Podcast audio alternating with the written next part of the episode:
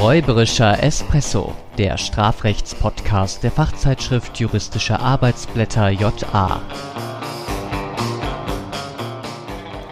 Herzlich willkommen. Mein Name ist Florian Nikolai. Und mein Name ist Mustafa Termosolak-Jole. Und mein Name ist Hans Kutlich und im richtigen Leben bin ich eigentlich der Chef von den beiden, aber heute bin ich nur der zugeschaltete Gast hier beim räuberischen Cappuccino, nein, räuberischen Espresso. Das merkt man schon daran, äh, dass hier der Musti bis eben Spezi bekommen hat und nicht nur Wasser, aber so ist das halt. Ja. Ja, nur Stammgäste dürfen sich die Getränke aussuchen im räuberischen Espresso. Sie müssen also wiederkommen. Wir stellen unseren Gast kurz vor. Herr Kuttlich ist Professor für Strafrecht an der Universität Erlangen-Nürnberg und Ja. hat dort einen Lehrstuhl inne, äh, dem wir beide angehören. Genau, der Lehrstuhl für Magie und Hexereirecht.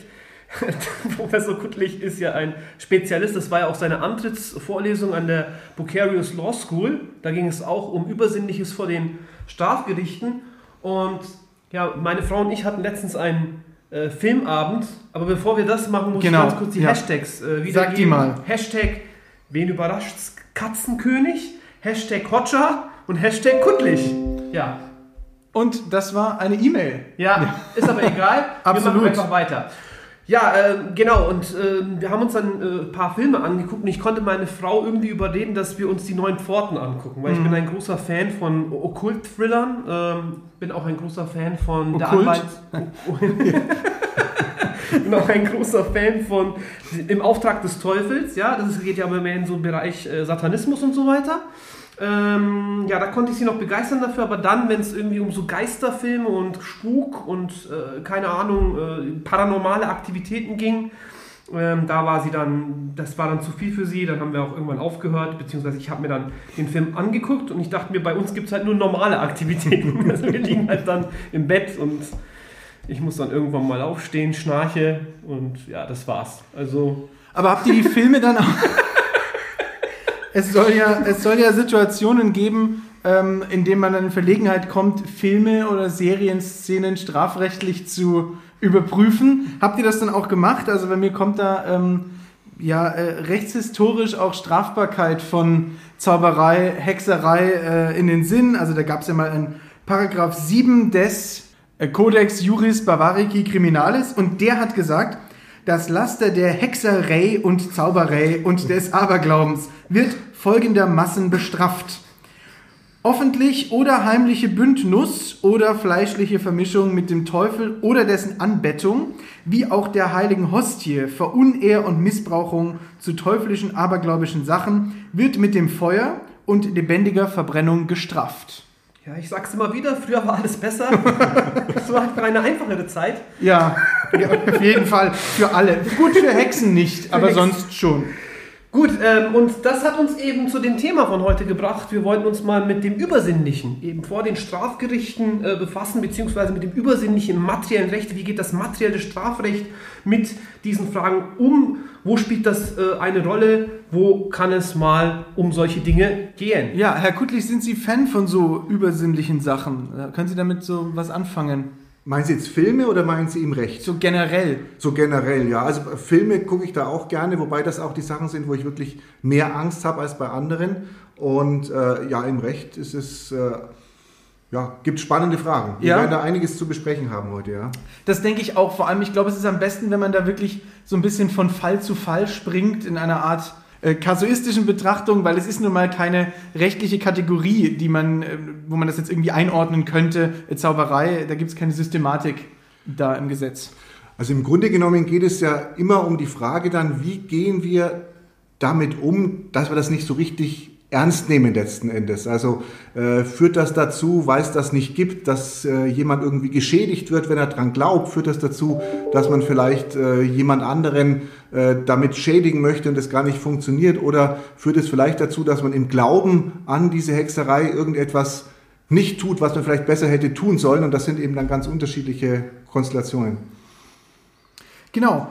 Ähm, was kommt dir denn so als erstes in den Sinn, Mustafa, wenn du an Übersinnliches im Strafrecht denkst? Ich musste jetzt spontan direkt mal an die Geistheiler denken. Ja, so Scharlatane, ne? Die dann. Das sagst jetzt Ja. du. Ja, doch, ich, ich sehe da so jemanden, der, der da irgendwie ähm, nicht nur generell der Schulmedizin abgeschworen hat und auch irgendwelchen anderen alternativen Ansätzen, sondern wirklich sich nur auf Übersinnliches konzentriert und dann vielleicht auch hingeht und Patienten wirklich abwirbt und sagt, Mensch, die Schulmedizin, die rettet dich nicht, damit wirst du deine Akne nicht los, im harmlosen Fall, äh, damit wirst du aber irgendwelche schweren, vielleicht tödlich verlaufenden Krankheiten nicht los. Komm doch lieber zu mir, ähm, isst keine Tabletten oder so, sondern ähm, ja, wir räuchern das da raus, ähm, zum Beispiel. Ja, dann wäre die Frage, ist das jetzt schon eine irgendwie geartete Anstiftung zur Körperverletzung bzw. eine Körperverletzung in mittelbarer Täterschaft? Naja, dadurch, dass da irgendwelche Geister beschwör, besch, beschworen, beschwört, beschworen werden oder ähm, sonst irgendetwas gemacht wird, wird man ja nicht verletzen, sondern es geht ja dann eigentlich eher darum, dass man ihn davon abhält, das zu machen, was für ihn letztlich gut ist. Und ähm, ja, diese Untätigkeit durch den Geistheiler als solches, die wird wohl nicht strafbar sein, äh, aber natürlich könnte man daran denken, dass diese Beeinflussung irgendwie in eine Richtung einer mittelbaren Täterschaft geht. Aber da bräuchten wir natürlich dann eine entsprechende Tatherrschaft. Ja, das heißt, der ähm, Schamane, der Scharlatan, wer auch immer, müsste das so in der, er müsste das Geschehen planvoll lenkend in der Hand halten, dass er Einfluss darauf hat äh, und nur er, ob, die, äh, ob der Patient in Anführungsstrichen sich ihm nur widmet und mit ihm seine Geistheilungsprozeduren äh, durchführt äh, und nicht zum Arzt geht. Also diese, dieses, ähm, der, der Patient muss gelenkt sein von diesem äh, Geistheiler, Wunderheiler äh, und nur dann könnte man eben diese Tatherrschaft annehmen. Und da wird natürlich auch der das Eigenverantwortlichkeitskriterium wieder eine wichtige Rolle spielen. Und das ist ja immer so ein bisschen die Schwierigkeit, die wir bei diesen Selbstschädigungsfällen letztlich dann haben, dass wir eben sagen, ab wann wird eben aus dieser frei verantwortlichen Entscheidung wiederum eine, die wir als Außenstehende nicht nachvollziehen können. Und vielleicht nehmen wir auch deswegen dann auch keine Freiverantwortlichkeit mehr an. Das betrifft ja jetzt nicht nur eben die Fälle der Charlatanerie, sondern das haben wir eben auch bei einer Anstiftung etwa zum Suizid, äh, wo wir auch darüber nachdenken, ist das jetzt eben wirklich noch eine strafbare oder bereits eine strafbare äh, Tötung auf Verlangen in mittelbarer Täterschaft oder ist das eben eine Anstiftung, eine straflose Anstiftung zur Selbsttötung? Ja, Stichwort Sirius-Fall. Ne? Äh, in der ähm, Konstellation mit dem, äh, man, man geht da zum Wunderheiler oder man geht da zu, zu irgendwelchen äh, Experten und zahlt da viel Geld ähm, kommt mir immer wieder ein, ein, äh, eine Konstellation in den, in den Sinn, den ich aus dem privaten Umfeld kenne, wo wirklich zwei Leute äh, jedes Jahr einen vierstelligen Betrag bezahlen, um in irgendein äh, irgendwo in Asien gelegenes ja, Haus zu fahren und da ist jemand, der behauptet, er lebt schon über 300 Jahre äh, und er bietet ja geistige Erlösung an, wenn man ihm das Haus renoviert und das Haus putzt. Und die Frage ist jetzt natürlich, ähm, ist das, also werden die betrogen, wenn sie nach Hause kommen und wirklich glauben, mir geht es jetzt besser, ich bin geistig befreit? Ich glaube, es ist doch im Grunde genommen, auch wenn wir das nicht nachvollziehen können, ist ja eigentlich jedem gedient. Ne? Also wenn Ihre Bekannten da auch schon 300 Jahre hinfahren, dann machen Sie alles richtig jedenfalls. Ne? dann scheint es zumindest was zu bringen. Ja. Ja, aber also Sie meinen dann, ob das dann eventuell eine, eine Betrugsstrafbarkeit dann ist, äh, wenn er die Leute da für sich arbeiten lässt, was ja auch irgendwie ein Geld wert hat und es bringt ihnen nichts oder? Naja, äh, daran könnte man wohl denken, aber wenn ihnen das was bringt oder wenn sie sagen, ähm, der, das, die Leistung, die ich bekomme, ist nicht die Erlösung selbst, sondern die Möglichkeit, dass ich mir diese Erlösung erarbeite und das können sie ja tun. Dann denke ich, haben sie auch die Leistung, die Gegenleistung dafür bekommen, für das, was sie bezahlt haben. Also ich sage mal, wenn sie genug zahlen, dürfen sie bei mir putzen auch. Das ist absolut kein, kein Problem. Ich werde das Angebot weiterleiten, ja. ja aber ich glaube, das ist tatsächlich so. Wir müssen da sehr genau äh, unterscheiden, was ist eigentlich das das Geschuldete, worum geht es? Geht es um irgendein äußeres Verhalten, um eine rituelle Handlung, die wird ja dann auch erbracht? Oder geht es um etwas, äh, was nun wirklich irgendwie messbar ist, letztlich, dass die kommen und haben dann hinterher, äh, weiß nicht, bessere ähm, Blutwerte oder irgendetwas, das könnte man dann prüfen, ob das funktioniert oder nicht. Oder geht es um eine Leistung, äh, die zwar schon erbracht werden sollen, an die man schon irgendwie glaubt, dann so eine innere Reinigung, wo man aber sich wahrscheinlich ja einig darüber ist, dass man das nicht messen kann. Und ich denke, dann ist es wohl auch äh, keine, keine Täuschung oder kein Betrug. Was ist eigentlich, wenn ich mir dann die Lottozahlen vorhersagen lasse? Und das Kommt drauf an. Also ich meine, ähm, wenn du ja, wenn du die fragst, die die zieht hinterher, ähm, die dann, ich weiß nicht, ob es das noch, macht das noch jemand persönlich? Früher gab es da ja die Lottofee, die dann da, ähm, aber ansonsten nicht.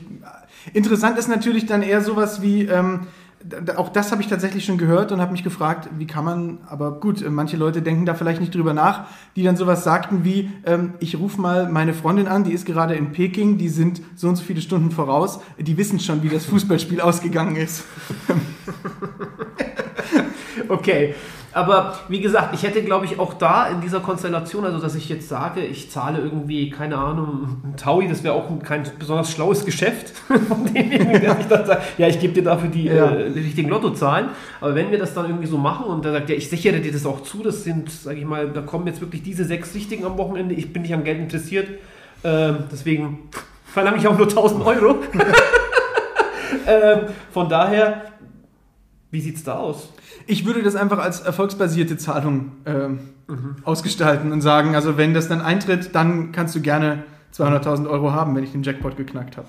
Ja, aber es ist tatsächlich abhängig davon, was der Inhalt des zivilrechtlichen Vertrages ist. Ne? Mhm. Auf der anderen Seite, ich weiß es nicht, äh, wie viel man mit diesem Podcast, wenn man ihn regelmäßig äh, macht, verdient, aber wenn Sie da irgendwie Geld anlegen müssen, vielleicht in Kryptowährungen und zum Beispiel den, den wöchentlichen Tipp vom Blockchain-Whisperer wollen, das ist ja auch nicht so viel anders, wie wenn einer die Lottozahlen vorhersagt. Ne? So schaut's aus. Jetzt haben ja. wir noch die Kritik auch noch mit drin. Das ist gut. Gefällt mir. Gefällt. Aber ähm, wir sehen schon, so leicht lässt sich das auch nicht begründen, die Strafbarkeit. Und das mag vielleicht auch der Grund dafür sein, dass wir dann vielleicht nicht unmittelbar, ja, oder nicht an, die, an, die, an, diese, an, diese, an das Versprochene, sondern an die Tätigkeit selbst äh, anknüpfen wollen äh, und uns überlegen könnten, naja, ist dieses Schamanentum oder diese Tätigkeit bereits als Hexer oder eben als Zauberer oder was auch immer schon für sich unter Strafe gestellt, müsste das nicht irgendwie per se unterbunden werden? Äh, und da stellt sich eben die Frage, könnte das nicht irgendwie so, naja, wenn sich jemand da irgendwie als Heiler ausgibt, hm, ein Arzt darf sich ja auch nicht irgendwie, wenn er eben praktisch die Ausbildung, eben wenn er kein Arzt ist, sich als, einfach als Arzt ja. ausgeben, ähm, ist das nicht irgendwie hier über diese Schiene, also über das Verwaltungsstrafrecht, würden wir jetzt vielleicht sagen, äh, erfassbar. Und da gibt es ja etwa dieses Heilpraktikergesetz, das ja die Ausübung der Heilkunde ohne behördliche äh, Erlaubnis verbietet nach Paragraph 5 Heilpraktikergesetz. Ähm, und da ging es ursprünglich auch tatsächlich darum, die vormals mögliche Ausübung der Heilkunde durch jedermann ähm, ja, zu unterbinden, also der Charlatanerie ähm, war Tür und Tor geöffnet. Jetzt habe aber nicht nur ich es gesagt, das steht ja. im Gesetz. Ne? oder zumindest in der Begründung ja, oder in der Kommentar. Ja, ja, das, das war sozusagen in der Begründung. Ja. Ähm, es handelt sich übrigens da um vorkonstitutionelles äh, und bis dato kaum geändertes Recht. Und das hat aber jetzt zur Folge, wenn wir letztlich sagen, naja, diese Tätigkeit, also dieses Zaubern und aus der Hand lesen, irgendwelche Pendel benutzen und irgendwelche Räucherstäbchen aufstellen und so weiter, ähm, das fällt gar nicht wiederum unter die Heilkunde, dann fallen ja diese Leute auch nicht unter diesen Erlaubnisvorbehalt. Das heißt, wir sind dann wieder raus eigentlich. Also je konkreter wir wiederum dann die Heilkunde fassen, was wir auch tun müssen, um wiederum letztlich zur ärztlichen Tätigkeit, zur zahnärztlichen Tätigkeit etc. abzugrenzen, ähm, umso konkreter wird eben auch der Tätigkeitsbereich der Heilkunde und dann sind wir wiederum aus dem Bereich der, Schala, äh, der Scharlatanerie, hätte ich jetzt fast gesagt, eben aus diesem Bereich der Hexerei, äh, aus dem Bereich der Heilkunde raus und dann brauchen wir eben auch nicht mehr diese behördliche Erlaubnis. Und der BGH hatte mal vereinzelt irgendwie in den 60er Jahren da versucht, dann irgendwie so einen eigenständigen ähm, Heilpraktiker oder Heilkundebegriff zu konkretisieren oder zu bilden. Ähm, das war diese sogenannte Eindruckstheorie wonach eine Heilkunde anzunehmen sei, wenn eben beim Opfer der Eindruck hinterlassen werde, dass die bewirkte Heilung oder Besserung von übernatürlichen oder übersinnlichen Kräften herrührt. Das ist ganz interessant eigentlich auch, weil man ja sonst eigentlich aus der gesetzgeberischen Wertung entnehmen kann, naja gut, äh, was Heilkunde ist, ist gar nicht so einfach abzugrenzen für den Patienten, den Dienst, äh, den Auftraggeber, ja, ähm, aber bei ähm, Scharlatanerie und bei irgendwelchen Hexerei und Zauberei, da werden die meisten Leute schon wissen, dass das nichts Echtes ist. Aber mit der Eindruckstheorie rettet man dann eben auch, wie man immer so schön sagt, das Strafrecht schützt auch die Leute, die manchmal nicht so gut nachdenken. Die exquisit Dummen. Sag's Ich, ich, wollte es, ich wollte es schöner ausdrücken. Ja. Äh, wobei natürlich das Problem an dieser Eindruckstheorie auch war, dass wir typischerweise, es ist ja schon so ein Problem, äh, ähm, äh, die, die, Norm zu spalten. Also wir sprechen ja immer von einer Normspaltung, also im Bereich, in, in einem anderen Bereich, in einem anderen, in einem anderen Rechtsgebiet, vielleicht einen bestimmten Begriff anders auszulegen. Ähm, das beobachten wir häufiger etwa im Wirtschaftsstrafrecht oder auch im Medizinstrafrecht. Aber da würden wir sozusagen das noch okay finden, wenn wir diese Normspaltung im Strafrecht zugunsten des Täters, also einschränkend auslegen würden. Und hier wäre ja das genau umgekehrt. Also hier würden wir den Heil, äh, Heilbegriff oder ich vergesse mal den, den, den, den, den Heilkundebegriff, würden wir hier extensiver zugunsten des Strafrechts auslegen. Und dementsprechend hat man sich auch, hat sich vor allem das Bundesverfassungsgericht äh, von dieser Eindruckstheorie auch wieder distanziert. Und ja, dementsprechend bleibt es dabei, dass diese Tätigkeiten, ja, Heiler, Hexer, Hodjas übrigens, ja, Hodjas. Also, ja, die Hodjas, die Hodjas in der Türkei, das sind auch so Geistheiler, ähm, ist auch ein Problem. Ich habe mich dann auch gleich mal schlau gemacht, weil ich habe mir gedacht, hey, vielleicht ist das dort, wo das vielleicht so verbreiteter ist oder auch kulturell vielleicht eher angenommen wird, hat man ja auch wieder Vorurteile, ja, kann ja unterschiedlich sein. Dann habe ich mich gleich mal schlau gemacht und einen Kollegen eben ähm, äh, einen Strafrechtskollegen aus der Türkei befragt, ob das dort nochmal explizit unter Strafe gestellt ist. Nein, auch dort ist das sozusagen nicht mal ein Betrug. Also auch dort hat man die Schwierigkeit, das irgendwie zu erfassen, obwohl es wohl rechtstatsächlich zumindest verbreiteter ist. Also dass die Leute dann zu diesen Geistheilern äh, gehen. Äh, meine Frau dachte ja auch, ich wäre so ein Geistheiler bzw. ein Islamgelehrter, weil wir haben uns nämlich kennengelernt und ich wurde ihr als Hodja vorgestellt. Und das Ding ist, dass die akademischen Lehrer in der Türkei auch Hodja als Hodja bezeichnet mhm. werden. Und die dachte sich, weil da war ich gerade dabei, in Long Island wegzukippen in der Disco, und die dachte, was ist das für ein Hodja, der trinkt ja und so weiter. Aber es hat sich dann relativ schnell aufgelöst, wobei sie selber auch gar nicht so religiös unterwegs ist, aber sie war halt dann erstmal erstaunt. Aber auf diese Verwechslungsgefahr äh, muss man achten. Also ich bin Hodja, ja, äh, in der Türkei, ja. aber eben kein Islamgelehrter oder sowas. Ja. Ähm, du Bescheid weißt. Ich äh, muss, ich, ich sehe das T-Shirt von unserem Gast. Ähm, wer es noch nicht mitbekommen hat, zu Gast heute Professor Hans Kudlich der Universität Erlangen-Nürnberg. Ordinarius für Strafrecht, jetzt bin ich dieses Wort auch mal äh, losgeworden. Ähm, dies, diesen, diesen Begriff des Ordinarius, das ist ja so ein bisschen so, ähm, ja, antiquiert. Den Teil Nur kein auch noch raus. Also wenn ich mal Prof bin, dann werde ich Ordinarius. Aber auf dem, auf dem T-Shirt unseres Gastes, äh, da, das, das erinnert mich an einen Fall. Mustafa, an welchen Fall erinnert dich das T-Shirt unseres Gastes? Also da ist eine Katze drauf. Ja, das könnte. Und jetzt, kommt, und, jetzt, und jetzt kommt es, und das, das fällt mir jetzt gerade erst auf, ähm, diese Katze ich weiß nicht, ob wir das sagen dürfen, die hat ja einen Namen. Ja, und dieser Name oh passt ja Gott. perfekt oh zum Thema. Gott. Genau. Herr Kuttlich, wie heißt diese Katze? Hermine. Wahnsinn. Ja. Wenn Hermine mal nicht der wahre Katzenkönig ist. Die Katzenkönigin? Die Katzenkönigin. Katzenqueen dann, ja. Die Katzenqueen. Ja. ja, der Katzenkönig, das ist natürlich legendär. Der Katzenkönig-Fall, das ist einer meiner absoluten Lieblingsfälle, insbesondere diese einleitende Passage. H, P und R lebten in einem von Mystizismus Scheinerkenntnis und Irrglauben geprägten neurotischen Beziehungsgeflecht zusammen. Bisschen das wie in diesem Podcast. Das ist genau. Ne, das ist das, na, ich hatte eigentlich eher jetzt an so eine, an so eine äh, Corona-Leugner-WG eigentlich gedacht irgendwie. Ne? Also ein ein, ein, ein äh, Softwaregründer hier bedroht die Welt und kann nur durch ein Menschenopfer in Gestalt eines Charité äh, ähm, äh, naja, Virologen, ja. Genau, ja, genau.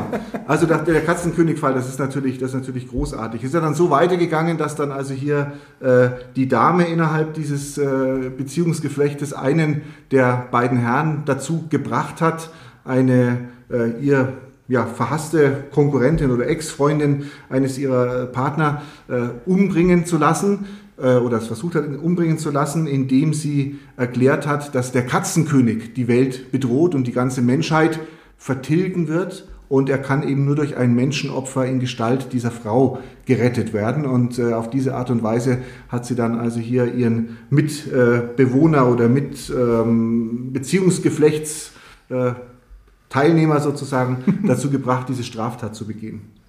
Ja, und da äh, stecken ja strafrechtliche Probleme da drin. Äh, also wir sind ja hier im, im Bereich der mittelbaren Täterschaft. Ähm, Zumindest möglicherweise, das ist gerade die Frage. Ne? ja, richtig. Wir machen dir mal viel Spaß, weil letztlich kann man das so ein bisschen durcharbeiten, wenn wir, wenn wir sozusagen in das klassische Schema auch der mittelbaren Täterschaft gehen, wo wir ein Strafbarkeitsdefizit brauchen. Und äh, dann können wir auch so ein bisschen diesen dreistufigen Deliktsaufbau durchgehen. Wenn wir den dann durchgehen und uns überlegen, naja, Moment mal, die erfüllt den objektiven Tatbestand, die Person, die das, sage ich mal, auch durchzieht, macht das auch vorsätzlich, sie handelt nicht gerechtfertigt und äh, ist wohl auch nicht entschuldigt. Also wenn wir jetzt irgendwie nicht im Sachverhalt klarstellen drinstehen haben, die leidet an irgendeiner, keine Ahnung, an einem Paragraph 20, Paragraph genau. 20, ähm, dann hätten wir ein Problem mit diesem Strafbarkeitsdefizit. Wobei man natürlich, oder so verkürzt wird man das sicherlich nicht feststellen können, aber da sollte man schon mal einen genaueren Blick drauf werfen, äh, ob nicht vielleicht Paragraph 20 vorliegt, wenn jemand diese Annahme irgendwie äh, tatsächlich. Ja, das ist ja, de- denke ich mal, auch in diesen Fällen auch genau das Problem, dass man eben sagt, wirklich feststellen können wir es nicht. Auf der anderen Seite können wir aber auch nicht von der Hand weisen, dass diese Person besonders vielleicht leichtgläubig ist, fungibel ist.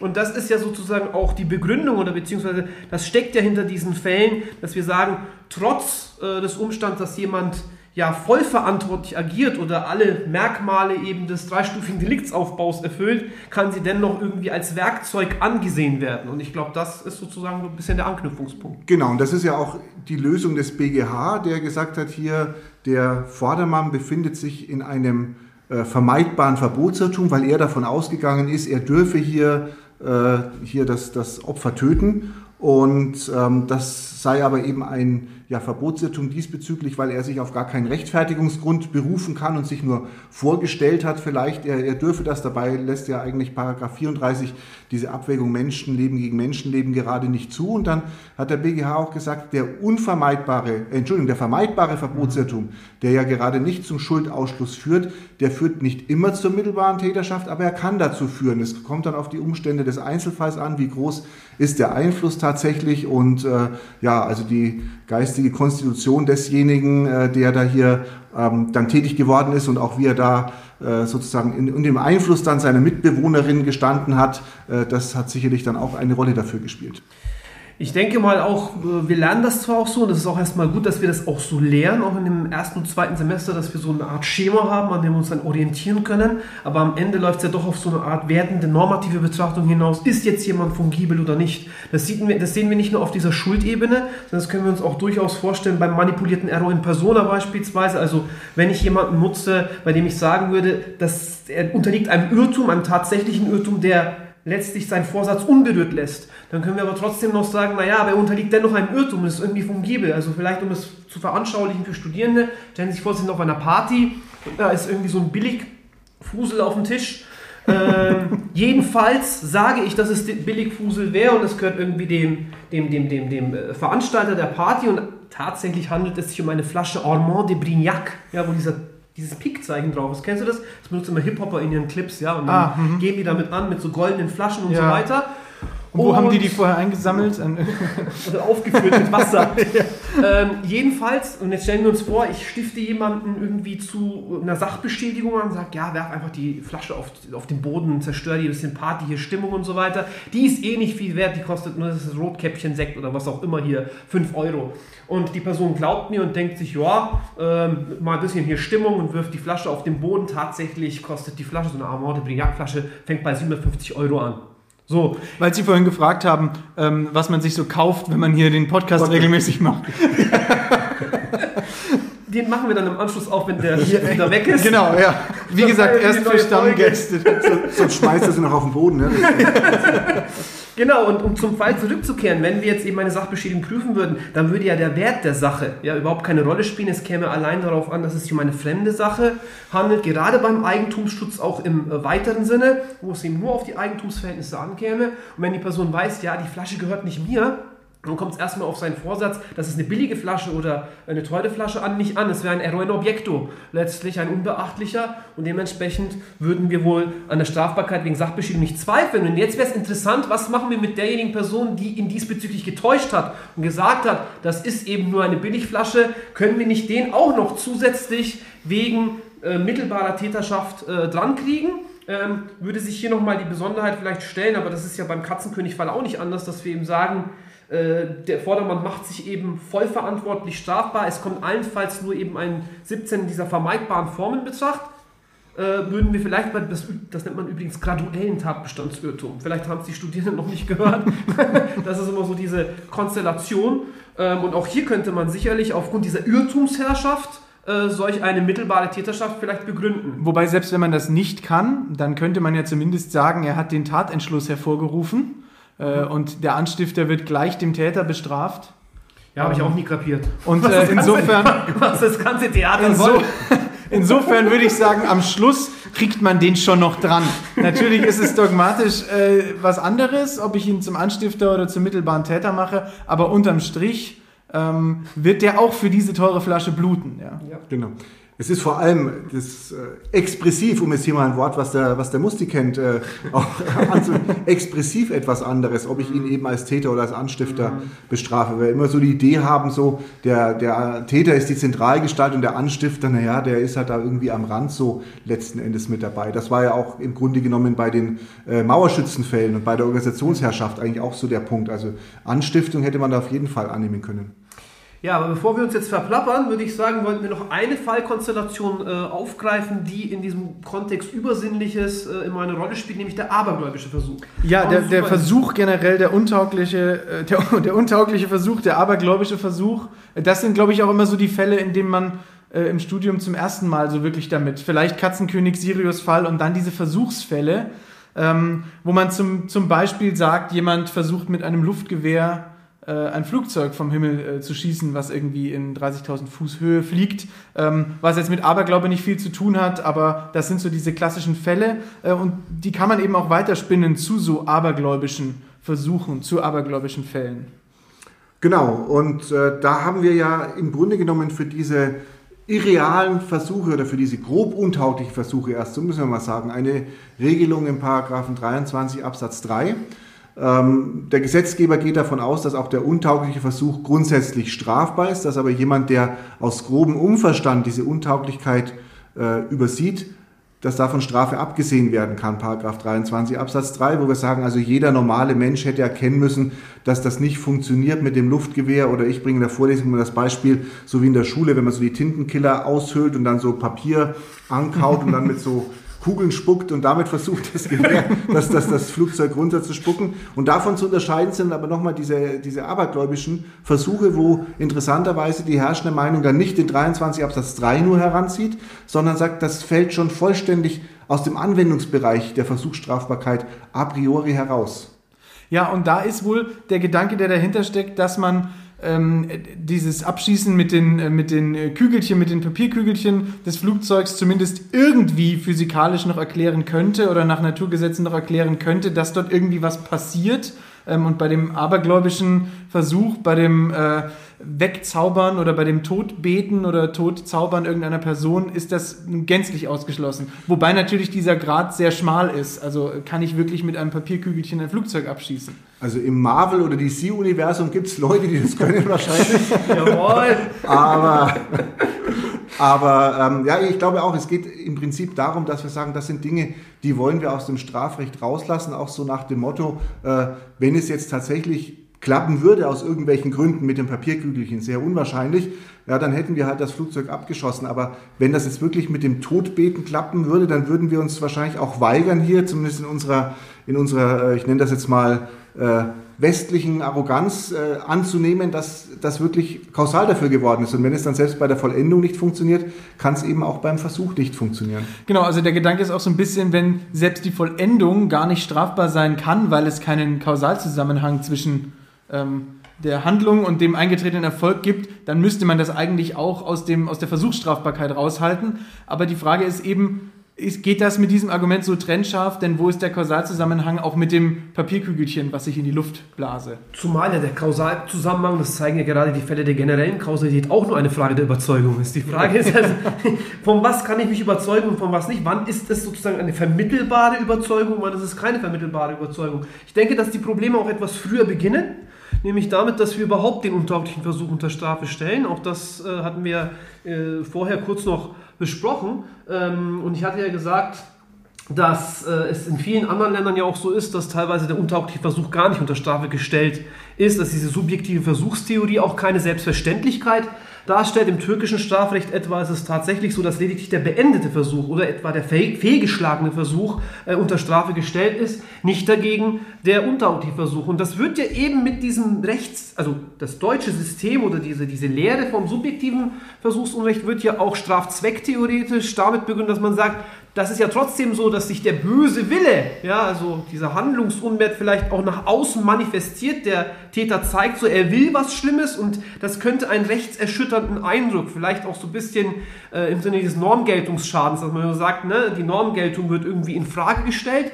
Ähm, kann man sich jetzt fragen, naja, da haben Sie, glaube ich, das haben Sie sehr schön auch in einem Beitrag äh, auf den Punkt gebracht, auch in der Kommentierung im SSW, ähm, ob das nicht irgendwie auch schon äh, im Fall des abergläubischen Versuchs der Fall sein könnte, so ein rechtserschütternder Eindruck. Ja. ja, also ich glaube nicht, dass es auf diesen rechtserschütternden Eindruck in erster Linie ankommt, denn stellen wir uns vor, also äh, seit der Neuwahl im letzten November vielleicht nicht mehr vorstellbar, aber sonst der, der Papst würde auf dem Petersdom für den Tod des amerikanischen Präsidenten beten. Da können wir wahrscheinlich nicht sagen, dass das die Rechtsgemeinschaft nicht erschüttert. Und trotzdem würden wir auch da äh, sicherlich nur einen abergläubischen Versuch oder in dem Fall einen religiösen Versuch, aber jedenfalls keinen, keinen äh, untauglichen Versuch äh, sehen, sondern ich glaube, es geht tatsächlich um die, um die Frage, was grenzen wir von vornherein aus dem Anwendungsbereich des staatlichen Strafrechts aus. Und vielleicht ist auch ein Grund dafür, dass wir eben sagen, wir sind da gebrannte Kinder so mit den äh, verbrannten Rothaarigen und so weiter. Das, das wollen wir nicht und deswegen nehmen wir das da gänzlich raus.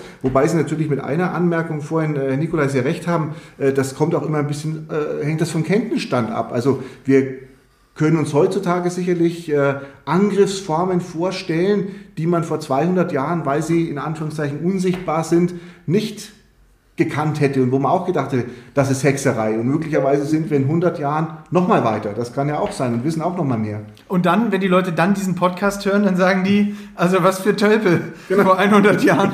Wie konnten die nicht wissen, äh, dass das funktioniert?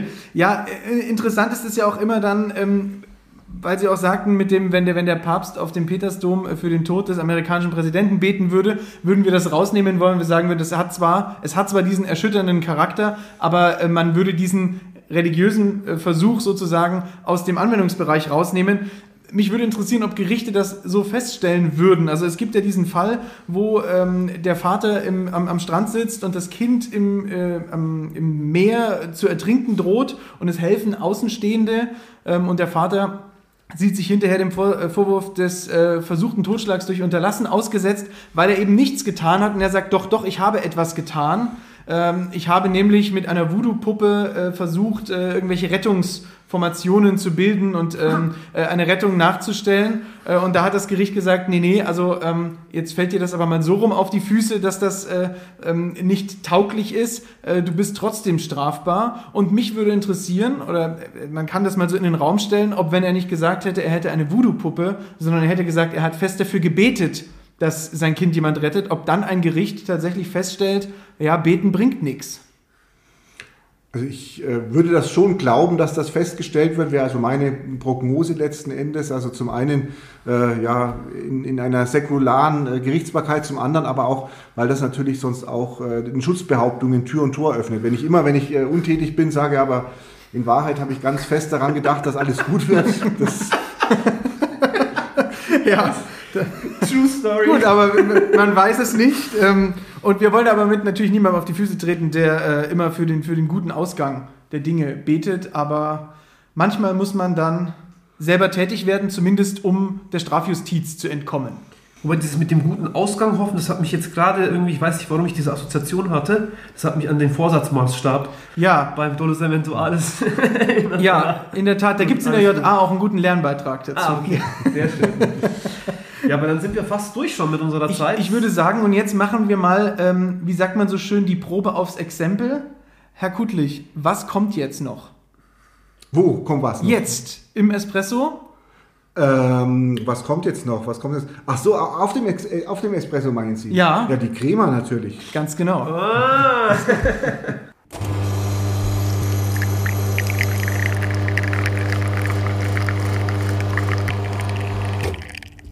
Tätigkeiten sogenannter Wunderheiler und Scharlatane unterfallen nicht dem Heilkundebegriff des Paragraphen 5 Heilpraktikergesetz, weswegen für diese auch nicht der Erlaubnisvorbehalt gilt.